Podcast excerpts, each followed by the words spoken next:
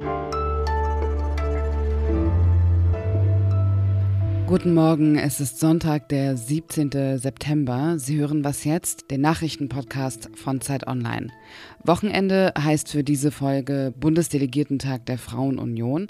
Wie dort über den Abstimmungssieg gesprochen wird, den die Thüringer CDU mit Stimmen der AfD erlangt hat, das erfahren Sie gleich. Und wir schauen nach Frankreich. Da plant Präsident Emmanuel Macron ein neues Migrationsgesetz. Ich bin Azadeh Peschman, heute in der stimmlich etwas angeschlagenen Version.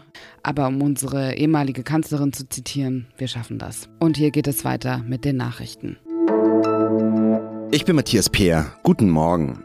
Innerhalb von drei Tagen sind auf Lampedusa mehr als 8000 Migranten angekommen. EU-Kommissionspräsidentin Ursula von der Leyen und die italienische Regierungschefin Giorgia Meloni wollen sich heute gemeinsam ein Bild von der Lage auf der Mittelmeerinsel machen. Das Erstaufnahmezentrum dort war in den vergangenen Tagen zeitweise maßlos überfüllt. Meloni sprach von einer unerträglichen Situation und fordert mehr Unterstützung von der EU. Sie verlangt unter anderem, dass Migrantenboote bereits in Nordafrika gestoppt werden. Bundesinnenministerin Nancy Faeser hat Italien humanitäre Hilfe bei der Versorgung der Migranten angeboten. Die Gruppe der Entwicklungs- und Schwellenländer G77 hat bei ihrem Gipfeltreffen in der kubanischen Hauptstadt Havanna von den Industriestaaten mehr Teilhabe an Fortschritten in Technologie und Wissenschaft gefordert. Als Beispiel für die aktuell ungleiche Behandlung nannten die G77 den Umgang mit Impfstoffen in der Corona-Pandemie, die zunächst vor allem reiche Länder erreicht haben. Zudem beklagten die Teilnehmer in ihrer Abschlusserklärung, dass wirtschaftliche Probleme in den Entwicklungsländern einen Höhepunkt erreicht hätten, unter anderem wegen geopolitischer Spannungen und der steigenden Inflation. Redaktionsschluss für diesen Podcast ist 5 Uhr. Werbung. Diese Woche in der Zeit? Die Bücher des Frühlings. 16 Seiten blühende Fantasie. Von gefährlichen Liebschaften, einer Flucht auf dem Mississippi und magische Erzählkunst. Das Literaturspezial zur Buchmesse in Leipzig. Die Zeit, Deutschlands größte Wochenzeitung. Jetzt am Kiosk oder direkt bestellen unter zeit.de/slash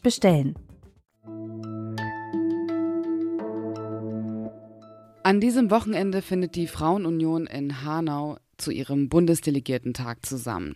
Diskutiert werden soll das Grundsatzprogramm der CDU, aber auch Themen wie Gewalt gegen Frauen, Menschenhandel und Prostitution.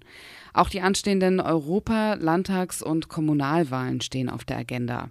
Das war zumindest der offizielle Plan, denn die Abstimmung der Thüringer CDU, in der mit Stimmen der FDP und AfD die Senkung der Grunderwerbsteuer beim Immobilienkauf beschlossen wurde, wird sicherlich auch ein Thema sein. Politikredakteurin und Was jetzt Host Lisa Kaspari ist gerade in Hanau und hat sich bei der Frauenunion umgehört.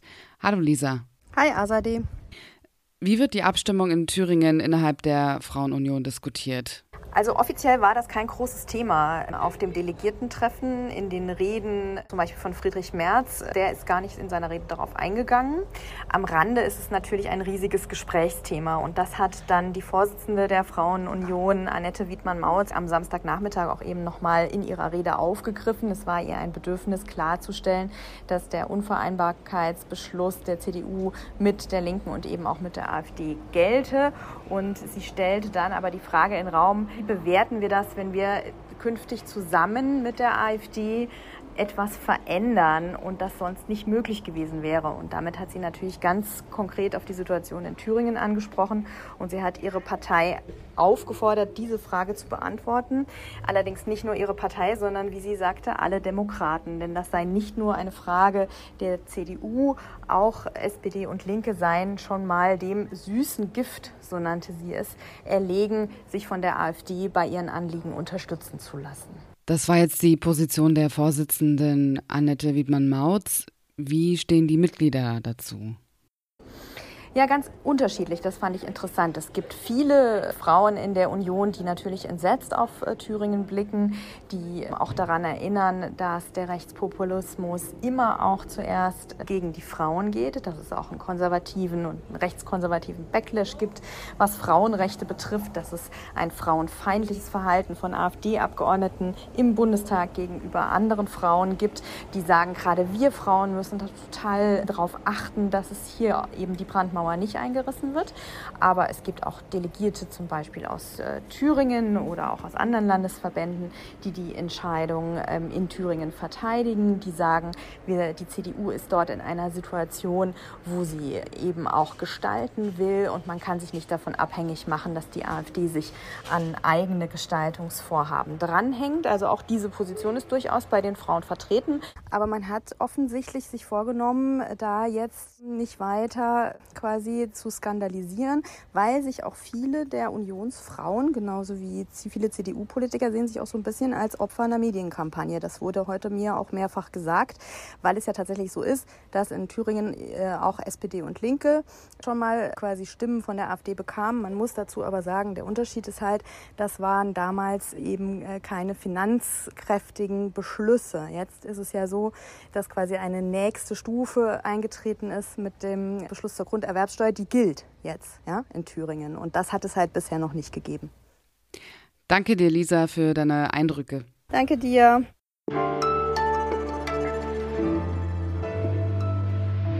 Die Klimaausrede der Woche. Und die kommt heute von Stefan Schmidt, Redakteur im Ressort Wissen der Zeit. Aber die Weltbevölkerung wächst doch weiter.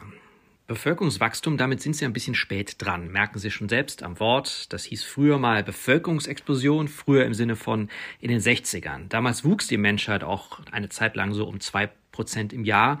Heute liegt die Rate bei unter eins. Und auch wenn Sie jetzt sagen, schön und gut, in der Summe werden es immer noch mehr. Das stimmt zwar, aber erstens immer langsamer und zweitens auch nicht mehr ewig.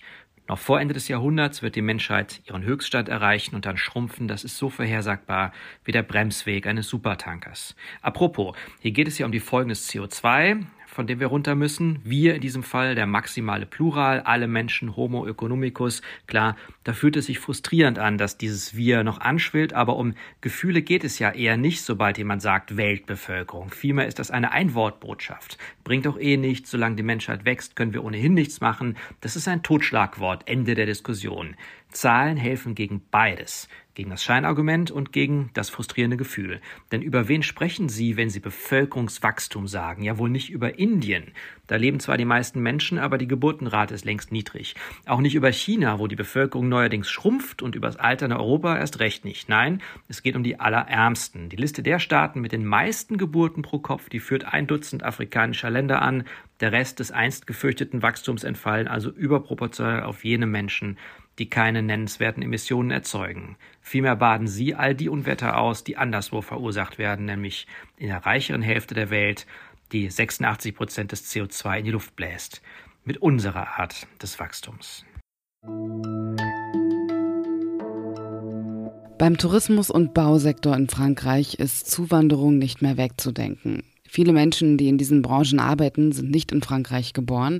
Das Land ist auf zugewanderte Fachkräfte angewiesen. Nur gelten für sie andere Bedingungen als für Mitarbeiterinnen mit französischer Staatsangehörigkeit. Zugewanderte Fachkräfte bekommen selten einen Mindestlohn, oft haben sie nicht mal einen gesicherten Aufenthalt. Das soll sich jetzt ändern. Macron plant ein neues Migrationsgesetz, das unter anderem die Einbürgerung der zugewanderten Fachkräfte erleichtern soll. Annika Jöris, unsere Frankreich-Korrespondentin, verfolgt die Debatte. Hallo Annika. Ja, hallo. Worum dreht sich die Debatte und wer führt sie an? Ja, also bislang hat die Debatte eigentlich ausschließlich die, die rechtsextremen Parteien und ähm, die zunehmend rechtspopulistischen Konservativen hier geführt in Frankreich, nämlich so mit dem Slogan, okay, wir wollen äh, gar keine Legalisierung von diesen Arbeitern und Arbeiterinnen. Jetzt hat sich in dieser Woche ein bisschen zur Überraschung aller, weil so eine Allianz gab es noch nicht, haben sich in dieser Woche dann tatsächlich Abgeordnete von Macron zusammengetan mit Grünen, Sozialisten und Kommunisten und sozusagen ein humanistisches Gesetz gefordert und gesagt, diese Branchen kommen ja auch ohne diese ArbeiterInnen gar nicht mehr aus. Also lass uns auf keinen Fall diese Legalisierung aus dem Gesetz rauslassen. So und für Macron ist das jetzt gerade ein schwieriger Spagat, weil äh, sozusagen den, den linkeren und grünen Fraktionen denen ist das nicht humanistisch genug, also weil natürlich nicht nur die Fachkräfte legalisiert werden sollen, sondern Macron will auf der anderen Seite auch äh, das Asylrecht stark einschränken. Das, das passt natürlich äh, der linkeren Opposition nicht. Den Rechten kann es gar nicht hart genug sein. Also die wollen natürlich, oder das heißt natürlich, aber es ist so ja in ihrer DNA, sage ich mal, wollen die das Asylrecht einschränken und gleichzeitig auch die Arbeiter nicht legalisieren. Also eigentlich ist gerade keiner so auf Macrons Linie, der ja von beidem so ein bisschen will. Und das macht es für ihn jetzt besonders schwer. Welche Bedeutung hat das Gesetz für Macron selbst und für seine Position? Was steht für ihn auf dem Spiel? Also für Macron steht äh, ziemlich viel auf dem Spiel, denn das ist eigentlich nach dem Rentengesetz, was er ja so ziemlich gegen die Mehrheit durchgeboxt hat, ähm, ist das jetzt so das, das nächste große und eigentlich auch das einzig äh, angekündigte Projekt, zumindest in seiner Amtszeit. Also es ist äh, sehr wichtig und es ist auch gesellschaftlich wichtig, weil tatsächlich auch äh, im Gegensatz zu den, zu den Rechten im Lande natürlich auch die Arbeitgeberverbände, die Tourismusverbände, äh, Hotellerie und Restaurants äh, schon lange sagen, äh, dass sie eigentlich diese äh, zugewanderten Arbeitskräfte Fachkräfte unbedingt benötigen und dass sie deswegen auch einen besseren Aufenthaltsstatus haben sollen. Also diese Restaurantbranche, die wird, glaube ich, von einem Tag auf den anderen zusammenbrechen, wenn diese jetzt äh, auch noch gehen müssten beispielsweise. Falls das Migrationsgesetz jetzt nicht verabschiedet wird, welche Auswirkungen hätte das auf Deutschland?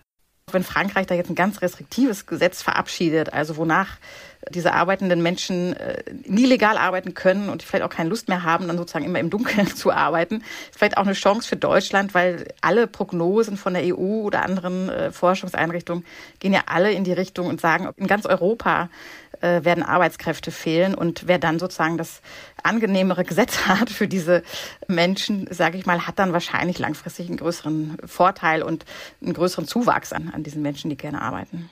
Danke dir, Annika. Ja, gern geschehen. Das war was jetzt bis hierhin. Morgen früh macht an dieser Stelle Hanna Grünewald weiter. Das hier ist meine letzte Sendung vor meinem Urlaub. Wir hören uns Mitte Oktober wieder. Ich bin Asa Depeschman. Kommen Sie gut durch den Tag.